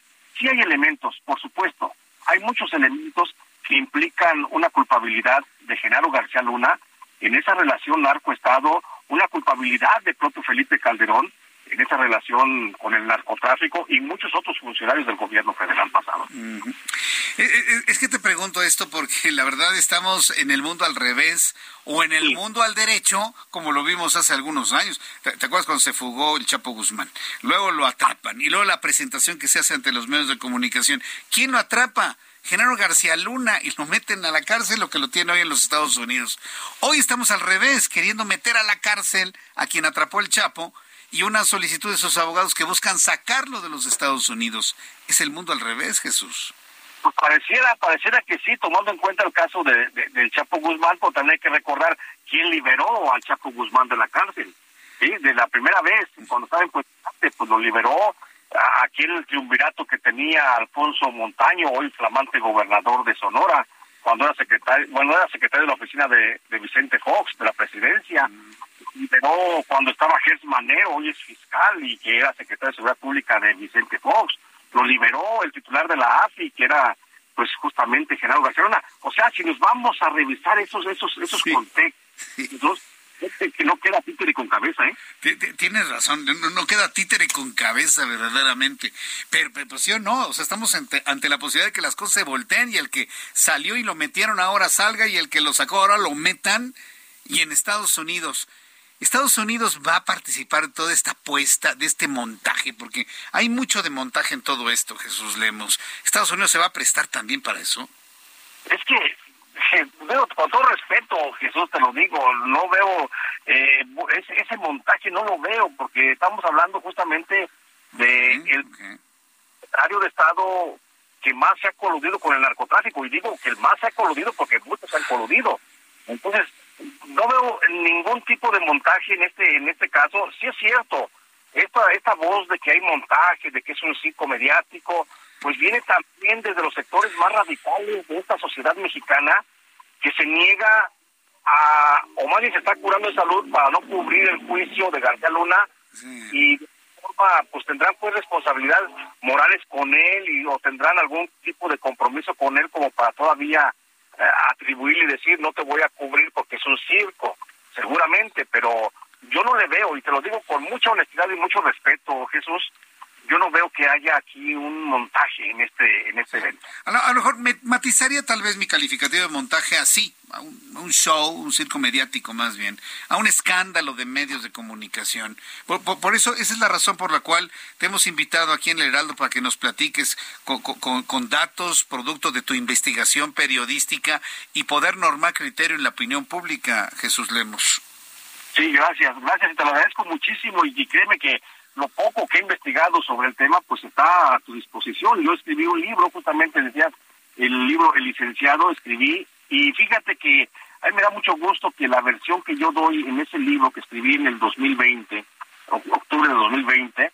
Eh, la versión que una vez me platicó el propio César Enrique Villarreal Barragán, pues es justamente la misma versión que hoy se da a conocer en el juicio en el juicio allá en Nueva York. Entonces quiere decir que los datos están coincidiendo y la historia está cuadrando perfectamente bien. Muy bien. Y mi libro refiere que Genaro García Luna es responsable de muchos delitos de narcotráfico y entonces creo que por allá puede irse esta propia historia de García. Muy bien, pues eh, entonces tu libro todavía lo encontramos en, en opción digital y en librerías en este momento. ¿Sí lo encontramos todavía? Sí, ¿verdad? El libro licenciado Harper Collins, eh, octubre 2020, todavía está en todas las librerías de México, todo lo pueden encontrar en cualquiera de las dos versiones, escrita y digital y pues ahí ahí hay un gran contenido de, un trabajo de investigación de campo de muchos años de trabajo. Correcto. Bueno, pues eh, muy bien, pues yo, la verdad agradezco mucho estos minutos. Danos tus cuentas de, de Twitter, de redes sociales para que el público te siga, te lea, conozca tus investigaciones periodísticas, Jesús, por favor. Claro que sí, Jesús, muchas gracias. Yo escribo para los, frecuentemente escribo para Los Ángeles Times eh, en español. Eh, también me encuentran en redes sociales en Facebook como Jesús Lemos Barajas y en Twitter como arroba Lemos Barajas y tengo un canal en el que transmito por YouTube todos los días de las 9 a las 10 de la mañana, hago un soliloquio informativo y ahí hablo, en mi canal se llama J. Jesús Lemos y ahí pueden eh, seguir todas mis transmisiones y mucho les agradeceré, mi querido Jesús. Muy bien, bueno, pues te estaremos viendo tus transmisiones, eh, invitamos al público a que busque y lea tu libro, y pues muchas gracias por aportarnos investigación y conocimiento aquí en el Heraldo Radio. Muchas gracias, Jesús Lemus. Buenas noches. Gracias. Hasta luego. Jesús Lemus, periodista, escritor. Él es el autor del libro El licenciado y bueno, pues investigador de todos estos casos. No es el juicio del siglo, nos aclara Jesús Lemus. Es el juicio del milenio. Resumen de noticias.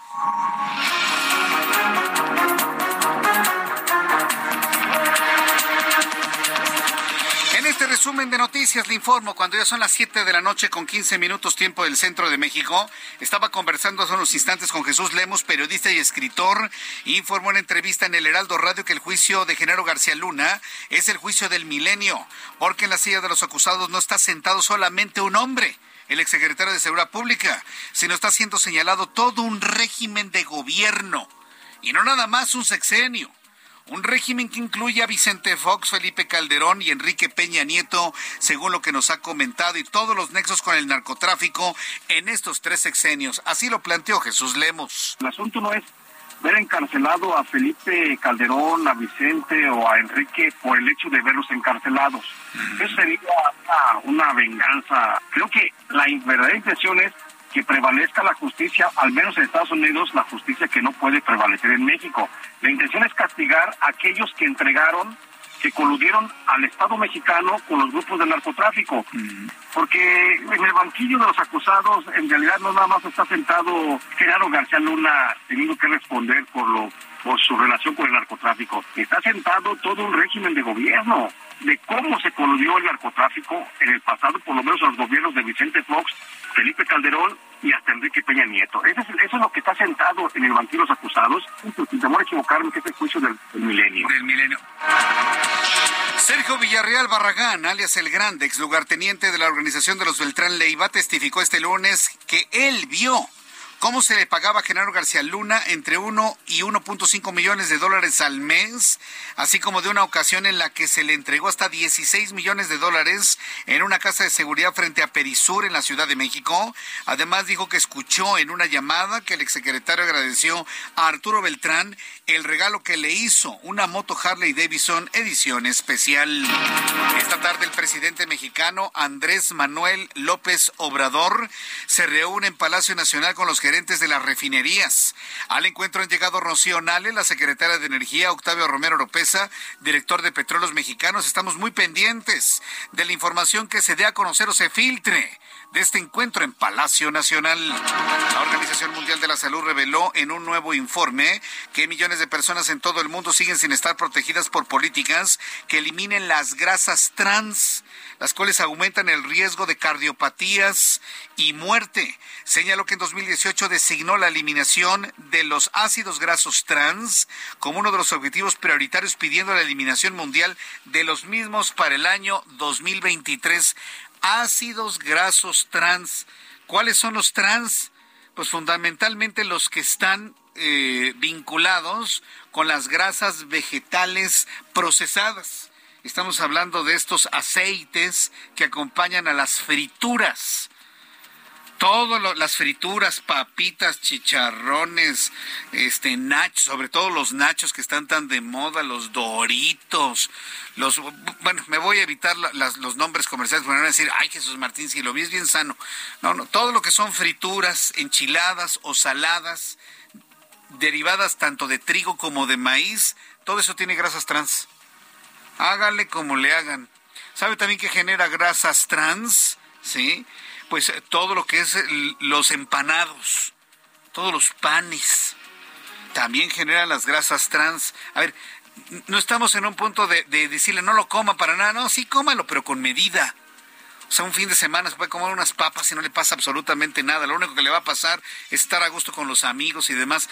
Pero si come esas papas diario, durante varios meses o durante varios años, ah, entonces ahí es donde vienen los problemas de cardiopatías isquémicas, bloqueos en las arterias coronales, coronarias.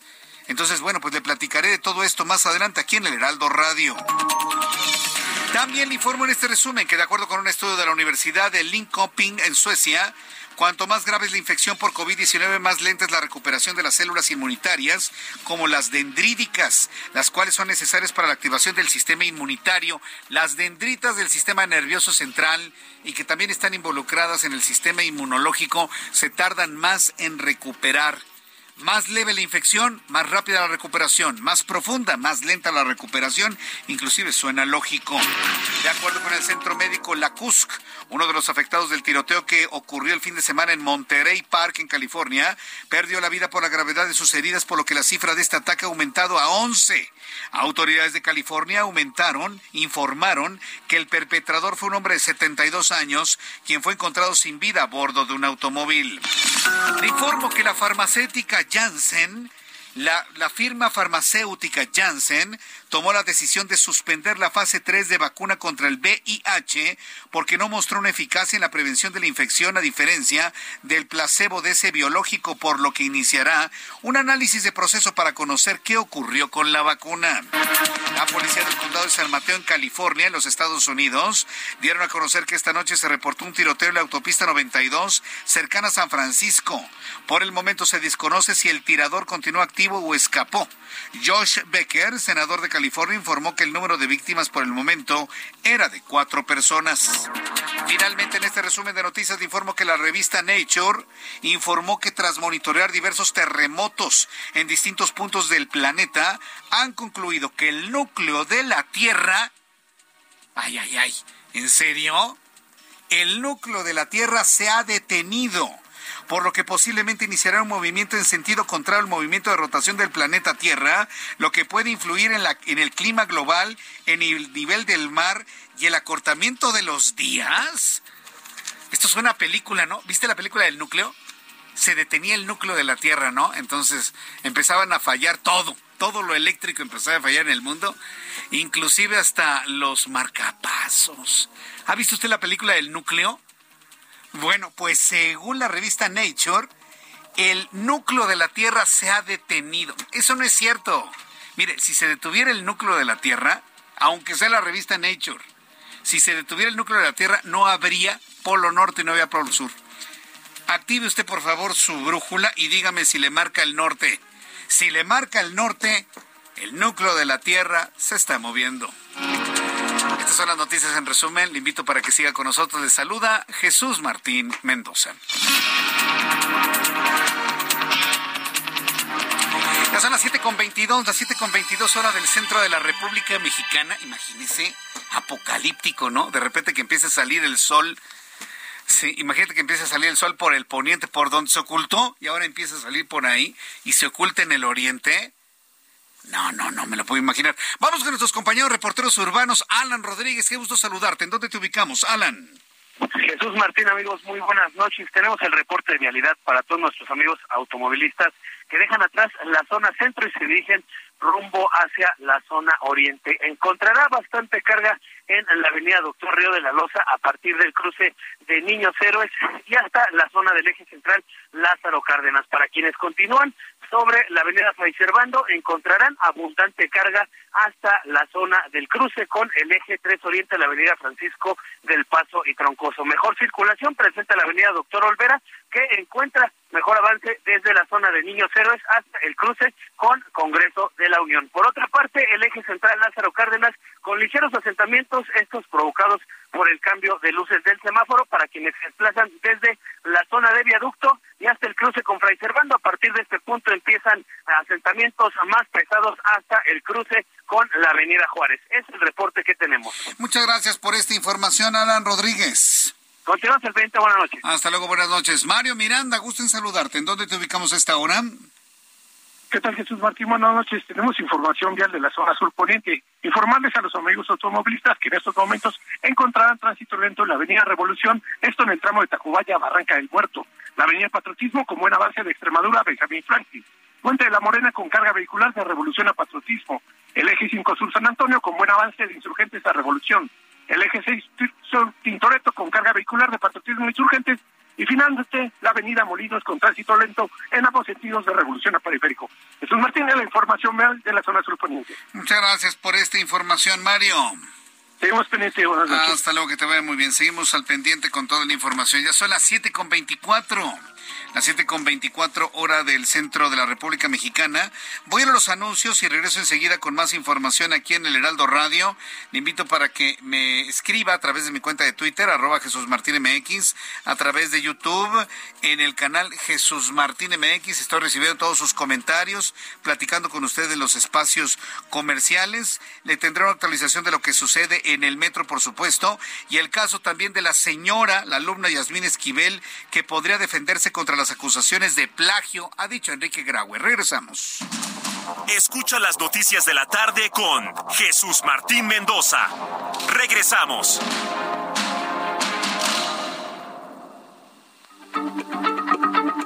Heraldo Radio, la H se lee, se comparte, se ve y ahora también se escucha.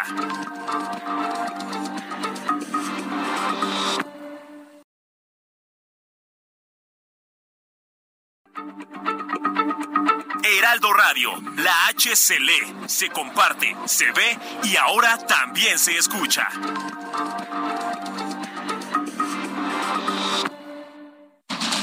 Continúa Heraldo Noticias de la tarde con Jesús Martín Mendoza.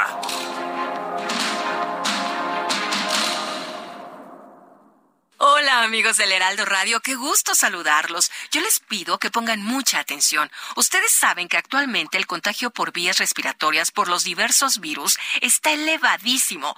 Todo mundo, o al menos los que conocemos, tienen tos, gripa o lo peor, COVID. Si usted quiere protegerse de estos contagios, esta información le va a interesar, porque está con nosotros Arisbet Chávez, representante de Tratamientos Politécnico, para platicarnos del original, ¿eh? Factor de transferencia.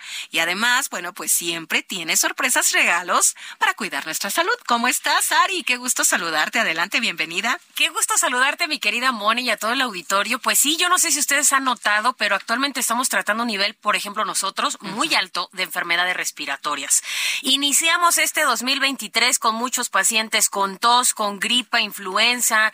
Influenza, mi querida Moni, hay que tener mucho cuidado en este tema. Y bronquitis, y bueno, como tú dices, COVID-19 que todavía sigue presente con nosotros. Por eso es muy importante que usted tenga unas defensas elevadas para que pueda salir a la calle pues con tranquilidad de que no te vas a contagiar. Porque tenemos que salir. Claro. O sea, ya no nos podemos quedar en casa, ¿no? ¿Cómo vamos a lograr esto? Tomando el factor de transferencia. Mira, es un tratamiento que recomendamos muchísimo, es muy recomendado por especialistas, porque es un tratamiento primero que elaboran científicos egresados del Instituto Politécnico sí. Nacional, esa es nuestra garantía, pero sobre todo porque tomarlo de manera constante, de una manera muy rápida, nos ayuda a salir de un problema respiratorio, si es que ya lo tenemos, sí. pero además sigue actuando protegiéndonos de contagios posteriores, que esto es la maravilla del factor uh -huh. de transferencia. Además, actualmente no hay otro tratamiento que eleve tanto nuestro sistema inmunológico. Más de 470%. Hay una palabra que tú me gusta mucho que utilizas, que es blindar.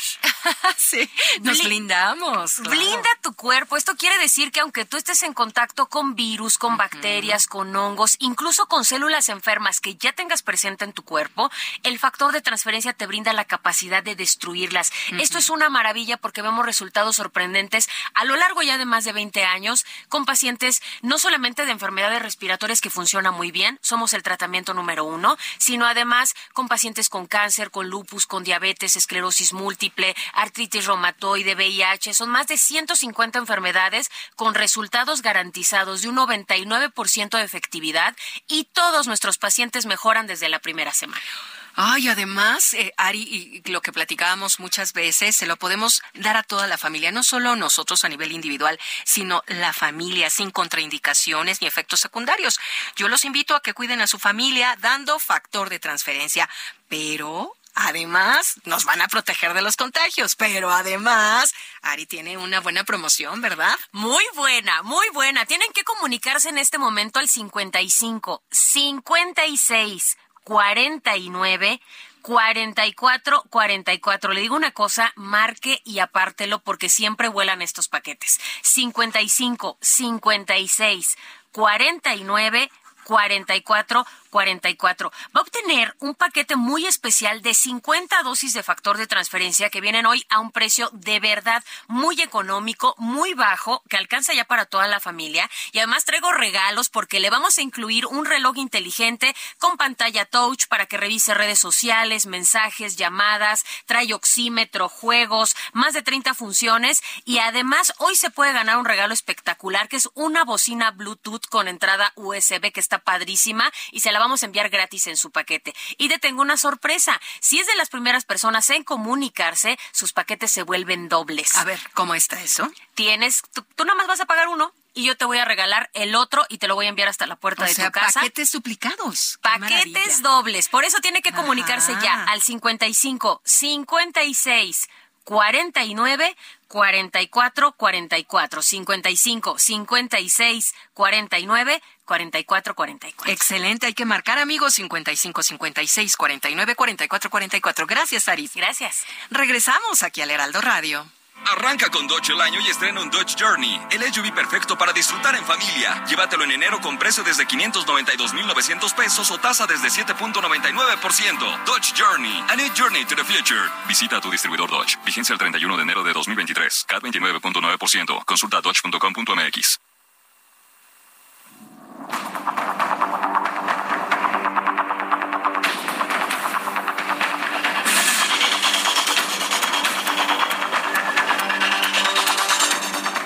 son las 7.35, las 19 horas con 35 minutos, hora del centro de la República Mexicana.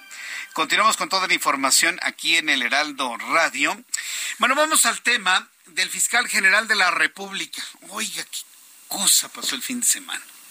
Mire, el sábado el sábado en nuestro programa de noticias en la mañana, de 9 a 10 de la mañana. Si usted no lo sabía, estoy los sábados de hace ya algunos años, con una horita de noticias, comentarios en YouTube de 9 a 10 de la mañana, en mi canal de YouTube.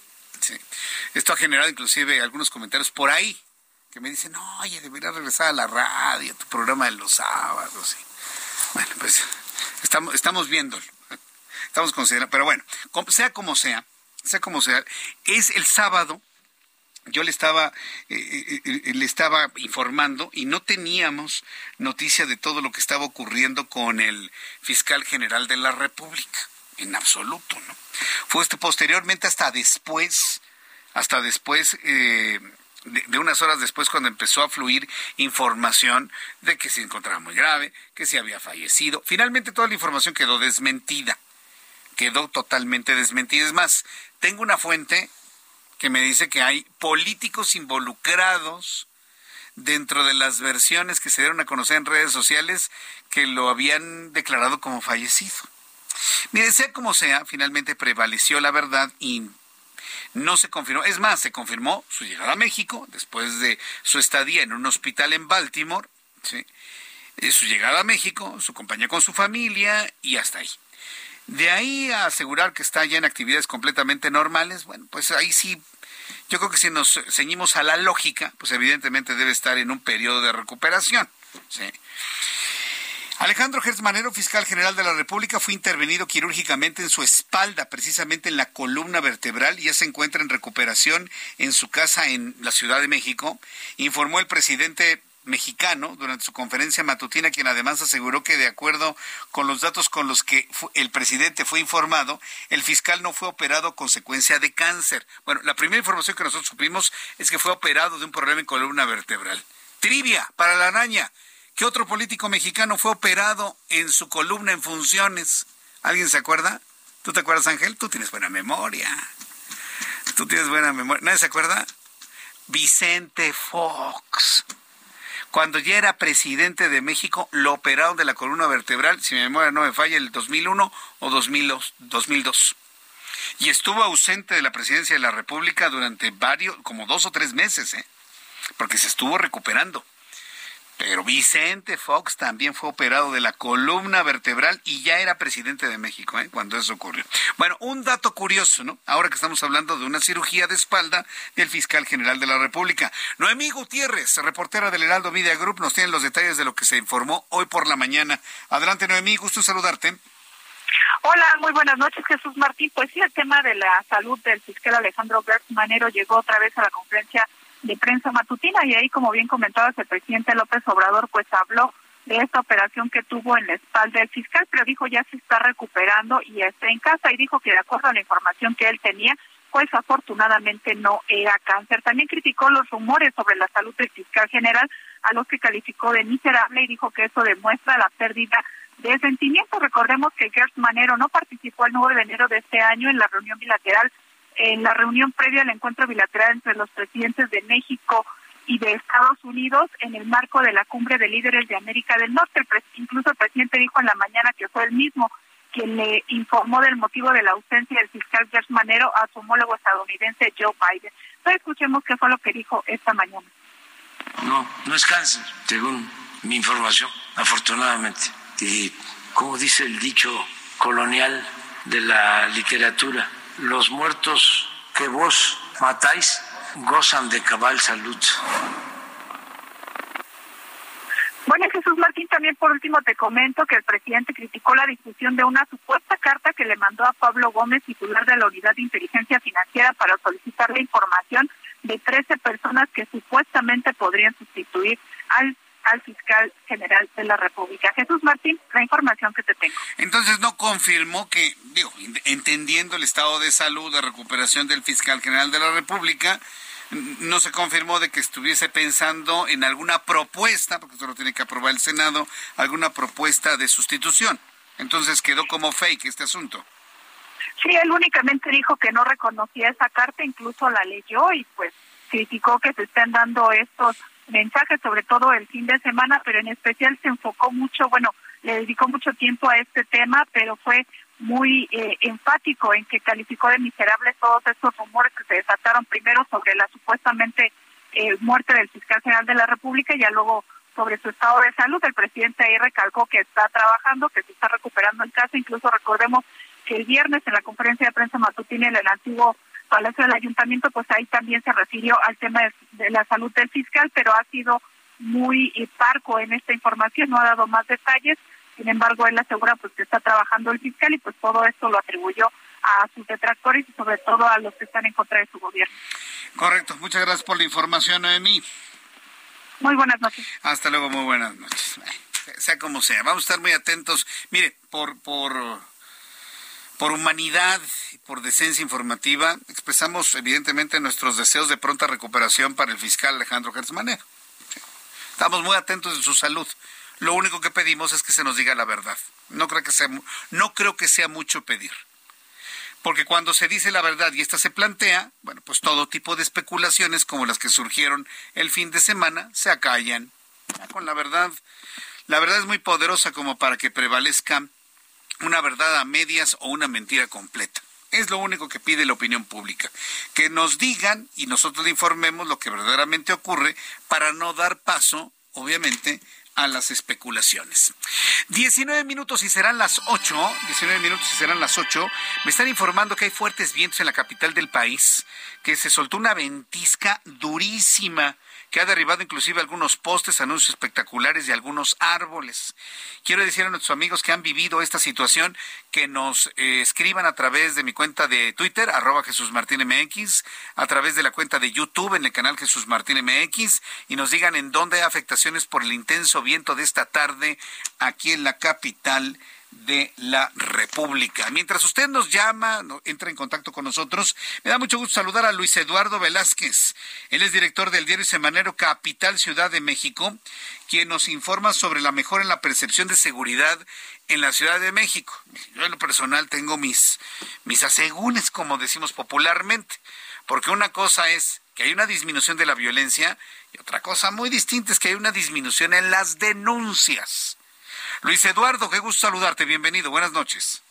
Buenas noches, estimado Jesús Martín, y un saludo a tu auditorio. Para tener un análisis más completo del panorama electoral que se va dibujando en la Ciudad de México, es necesario voltear a ver al partido Movimiento Ciudadano. Este partido, antes Convergencia, tiene una historia de altas y bajas desde 2009 en la capital del país. En los procesos electorales constitucionales para elegir jefe de gobierno, ha realizado alianzas con la izquierda, entonces el PRD, y eso le había redituado. Sin embargo, en 2018 enfrentó su peor momento derivado de la alianza con el PRD y el PAN en el llamado Frente Electoral, que fue derrotado por la alianza de Morena con el PT y el extinto A causa del mal resultado, Movimiento Ciudadano en 2019 no logró el 3% de los votos y por eso el Instituto Electoral de la Ciudad de México declaró la pérdida del derecho a recibir recursos públicos locales en los rubros de financiamiento público para el sostenimiento de actividades ordinarias, permanentes y para actividades específicas. Pese a ello, subsistió a la elección de 2021 y jugó solo la contienda. Aunque no lograron ganar ninguna alcaldía, pasaron la prueba y regresaron sus derechos de partido político para recibir recursos públicos. Además, lograron una diputación en el Congreso Capitalino, lo que les abrió la puerta para tener representatividad. Con ello, y al mantener una alianza legislativa con el PAN, se han colocado ya del lado de la oposición. Por el momento, no está prevista una alianza electoral para 2024 y las encuestas los colocan con una intención de voto del 7 al 10%, de tal suerte que al haber un escenario cerrado en las coaliciones del PAN y Morena, se han convertido en un fiel de la balanza y podrían ser incluso una tercera vía ante el fenómeno de la polarización. El partido además tiene figuras relevantes en la ciudad como Salomón Chertorivsky o Patricia Mercado, lo cual les permite ser competitivos. Por tanto, Jesús Martín, aunado al voto de los indecisos, será importante evaluar el camino que seguirá Movimiento Ciudadano porque será determinante en el resultado de 2024 y estaremos analizando cómo se coloca durante este año. Muchas gracias, estimado Jesús Martín. Un abrazo. Muchas gracias por la información, gracias por el análisis. A mi compañero Luis Eduardo Velázquez. Es muy interesante porque esa es la pregunta. ¿eh? ¿Cuál va a ser el papel que va a tener el movimiento ciudadano, el partido o la franquicia, eh, eh, en la franquicia de, Dante Delga, de Dante Delgado Ranauro? ¿Qué, qué van a hacer? ¿Van a ser una oposición? ¿Van a ser un partido apoyador de la oposición? ¿O van a terminar siendo un esquirol? Sí. Que eso, eso, eso es lo que podría ocurrir. Siendo un esquirol y hacer el trabajo duro, el, el trabajo sucio a López Obrador. Atomizar, dividir el voto de la oposición para abrirle el camino al movimiento de regeneración nacional. ¿Dónde quedaron las cartas? ¿Dónde quedaron los reclamos? ¿Dónde quedaron los enojos? ¿Dónde quedaron los señalamientos? ¿Dónde quedaron las críticas de Dante Delgado, el presidente de la República? Ya, ya acabó la serie epistolar, por lo que veo. Y ahora en el momento en que no apoya a la oposición, está en posición de esquirol. Porque, dígame usted con franqueza, ¿tiene posibilidad el Movimiento Ciudadano de ganar la Ciudad de México y la presidencia de la República ellos solos? Dígamelo con franqueza. Son las 7 con 46, tiempo del centro de la República Mexicana. Gusto en saludar a través de la línea telefónica a Carlos Aguilar, coordinador del Sistema Federal Sanitario de COFEPRINS, a quien le agradezco estos minutos de comunicación con el auditorio del Heraldo. ¿Cómo le va, don Carlos? Jesús, muy buenas noches. Un gusto saludarte a ti y a tus escuchas y es un placer. Eh, estamos a tus órdenes. A ver, ¿se hará digital el trámite de aviso de publicidad, el más solicitado ante COFEPRIS? ¿Qué es esto para que el público lo entienda? Don Carlos. Sí, Jesús, mira, comentarte que, bueno, la COFEPRIS, en, estos esfuerzos coordinados que está realizando con la finalidad de, consolidar y fortalecer los procesos digitales en, aras de facilitarle a todo el sector regulado los trámites que, requieran ante ante su, la prestación de sus servicios, estamos lanzando la digitalización de todos los trámites que se requieren relacionados con publicidad. Esto significa, Martín, eh, Jesús, que, bueno, el sector puede ingresar sus trámites eh, a través de la plataforma de digital que tiene la COFEPRIS, lo cual eh, representaría que ya no tendría que ir a sacar una cita, que ya no tendría que acudir a las instalaciones para poder realizar estos trámites y lo haría de una manera autogestiva, me refiero a una manera muy sencilla a través del portal oficial de COFEPRIS. Ah, ah, correcto, entonces esto sería a través de, de la página de COFEPRIS, nada más. Así es, eh, eh, esto es una plataforma que la COFEPRIS está lanzando, que ha estado fortaleciendo día a día y que al día de hoy ya se cuenta con todos los trámites de aviso de publicidad. Insisto, eh, Jesús, esto significa que el usuario puede hacer ya sus trámites de manera a distancia a través del portal Digitris de la, de la COFEPRIS. ¿Quiénes deben hacer un aviso de publicidad para que el público lo, lo tenga también a la mano? Mira, todos aquellos prestadores de servicio que bueno que tengan la intención de hacer una publicidad en relación a sus a sus productos. Me refiero a aquellos que prestan eh, servicios como insumos para la salud, medicamentos, dispositivos médicos o todos aquellos que tienen prestas, eh, servicios de, de, salud, como son clínicas, consultorios, laboratorios, incluyendo, por supuesto, aquellos que tengan su, su industria en, el, en la parte cosmética o por supuesto en la parte de alimentos. ¿Gimnasios se incluyen dentro de esto o no? Pudieran estar ingresados dentro de los servicios de salud siempre y cuando presten un servicio este, que incluya eh, servicios integrales de salud. Es decir, que, sea un gimnasio que tenga clínica estética, cosmetología. Y... Exactamente, ah, es correcto. Sí, Sí, es para, para, que el público pueda de alguna manera visualizar todo el universo de quienes estarían obligados a ello. Carlos Aguilar, ¿en, dónde se puede conseguir más información sobre esto? Me imagino que lo tienen ustedes descrito claramente en su página de internet. Claro, claro, Jesús. Mira, esto está disponible en, la propia página oficial de la COFEPRIS, eh, del gobierno mexicano. Inclusive también eh, existe la liga directa a lo que llamamos DigiPris, o sea, todos los trámites digitales de la Comisión Federal de Protección contra los Sanitarios.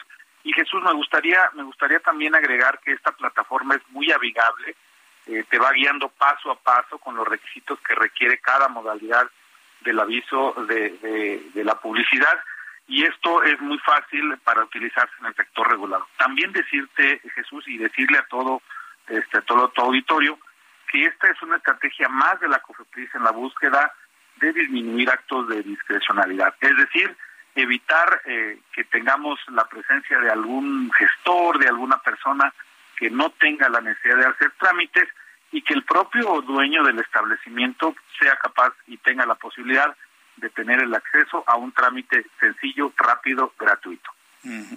Bien, correcto. Pues yo agradezco mucho, Carlos Aguilar, coordinador del Sistema Federal Sanitario de COFEPRIS, que se haya compartido esta información para que el público lo conozca y todos se encuentren en regla como es debido. Muchísimas gracias por este tiempo.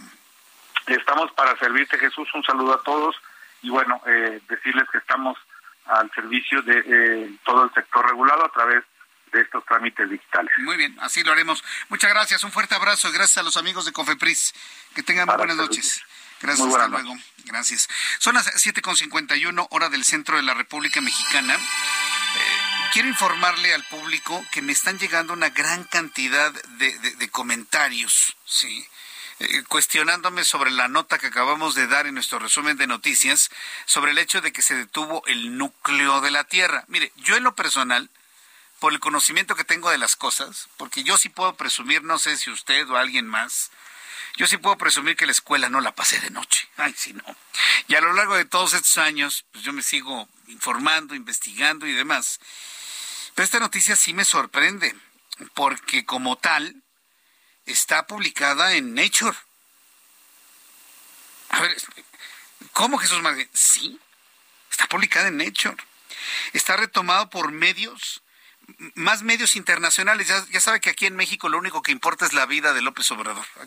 Esto es lo único que se publica en México. Pero todas las cuestiones de ciencia y tecnología en México no se pelan porque pues como que aquí no digerimos la ciencia como no digerimos la madera, así, tan, tan, tan simple. Pero lo tiene el ABC de España.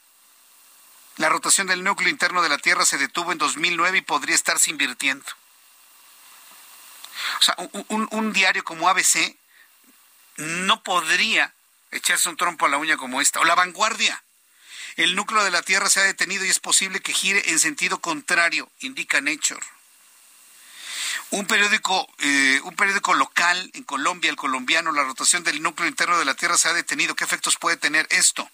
Aquí en nuestro país, Uno TV, el núcleo de la Tierra se ha detenido y podría estarse invirtiendo.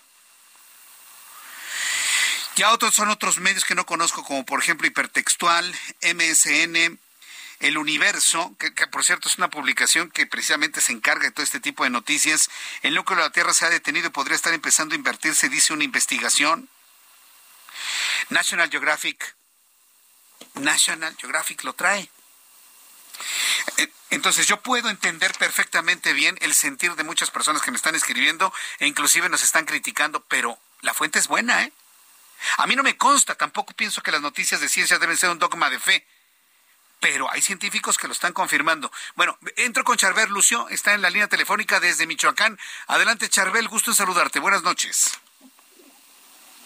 ¿Qué tal? Buenas noches. Un saludo al auditorio. Les comento que Michoacán, familiares del maestro y defensor de pueblos indígenas Antonio Díaz Valencia protestaron este día para exigir a las autoridades su aparición con vida. Esto a ocho días de que eh, fue privado de la libertad junto al abogado Ricardo Lagunes Gasca, esto en los límites de Michoacán y Colima.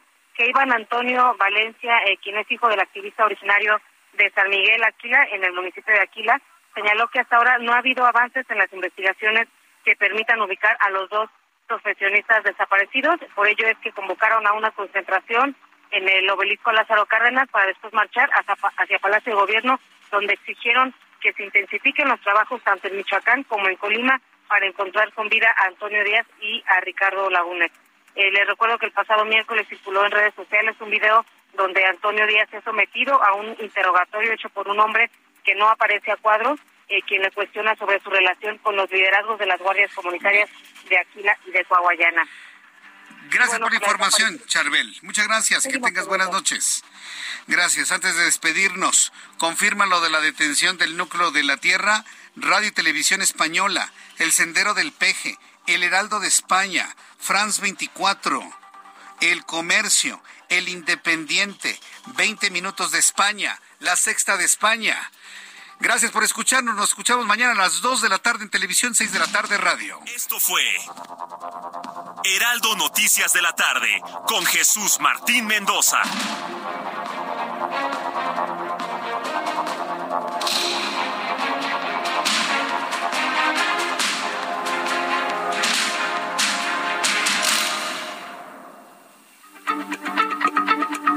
Heraldo Radio, la H se lee, se comparte, se ve y ahora también se escucha.